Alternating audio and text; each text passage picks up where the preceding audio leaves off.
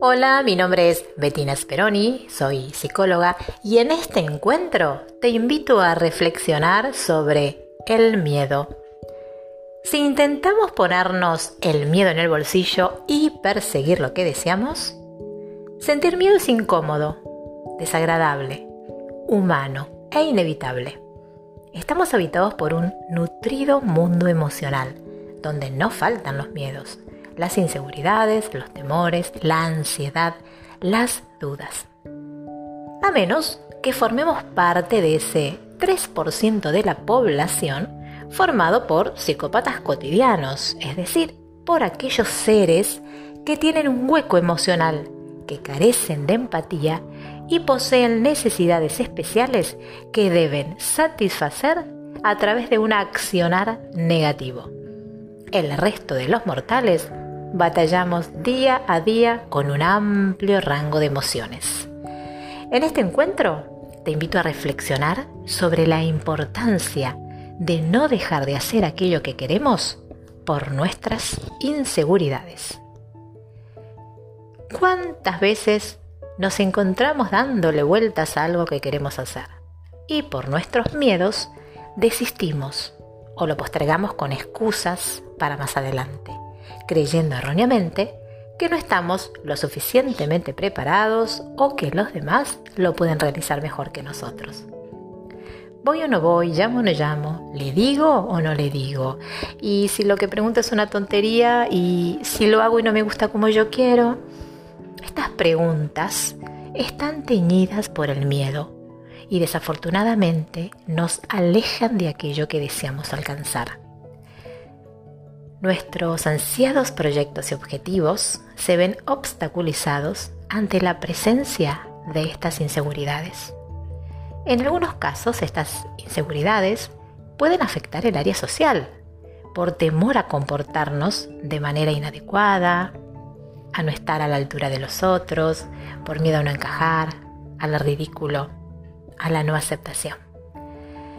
Decíamos al principio que estas inseguridades forman parte del mundo interior de todos nosotros, por lo menos de la gran mayoría. Es inevitable que alguien en algún momento nos sienta miedo, temor, ansiedad. Por lo tanto, si este bagaje emocional es nuestro compañero inseparable en el camino de la vida, ¿qué mejor que llevarnos bien con el mismo? Si bien experimentar en forma leve la incomodidad de nuestras inseguridades es inevitable, es importante señalar que la temática que dispare esas inseguridades va a variar de persona a persona como la intensidad de la misma. No es igual hacer aquello que queremos a pesar de esa vocecita machacona que nos dice que tal vez no lo hagamos bien, a dejar de hacer aquello que nos gustaría justamente por el temor a que no nos salga como esperamos. En este segundo caso, se lleva la medalla de oro el miedo, pero no porque el miedo nos haya arrebatado la medalla, aunque nos cueste darnos cuenta, fuimos nosotros quienes le hemos dado la medalla al miedo, al desistir de seguir adelante con aquello que deseábamos. En otras palabras, nosotros le dimos ese poder al miedo. El miedo, cuando es intenso, nos vuelve inseguros, nos hace creer que no contamos con los recursos necesarios para resolver la situación. No nos deja avanzar, nos empuja hacia atrás, impide que desarrollemos nuestro potencial y alcancemos nuestros sueños. El miedo o se supera en primera persona o no se supera. Nadie puede afrontar por nosotros el miedo que sufrimos en nuestra piel, y menos un fármaco. Giorgio Nardone. Si el miedo es nuestro compañero de viaje, nada mejor que llevarnos bien con el mismo. ¿Cómo llevarnos bien con el miedo? Entendiendo que sentir miedo como cualquier otra emoción que nos genera malestar e incomodidad nos hace humanos. Sentir miedo es necesario, adaptativo, funcional y que de otra manera, si no sintiéramos miedo, careceríamos de esa respuesta emocional ante el peligro y por ende nos expondríamos a situaciones altamente peligrosas, arriesgando nuestra vida. Entendiendo esto, el segundo paso es vivenciarlo en toda su dimensión. Percibir cómo se manifiesta en nuestro cuerpo, cómo y de qué manera se hace sentir. Y sin darle demasiadas vueltas, llamarlo por su nombre y decirnos a nosotros mismos que estamos sintiendo miedo y que no hay nada de malo en sentirnos así. Cuando queremos evadirlo, dejar de sentirnos como nos sentimos y empezamos a rumiar con pensamientos del tipo soy un inepto, nada se me da bien, todo va a seguir igual, ¿para qué voy a ir? ¿Para qué voy a llamar? No hacemos más que intensificarlo y alimentarlo y consecuentemente nos vamos a sentir más hundidos. Al miedo hay que llamarlo por su nombre, dejarnos habitar por él y a pesar de él hacer aquello que deseamos. La idea es que no nos impida hacer aquello que queremos, porque es ahí cuando empieza a minar nuestra valía personal y calidad de vida. Sentir miedo es incómodo, sí, desagradable también, y también es humano e inevitable.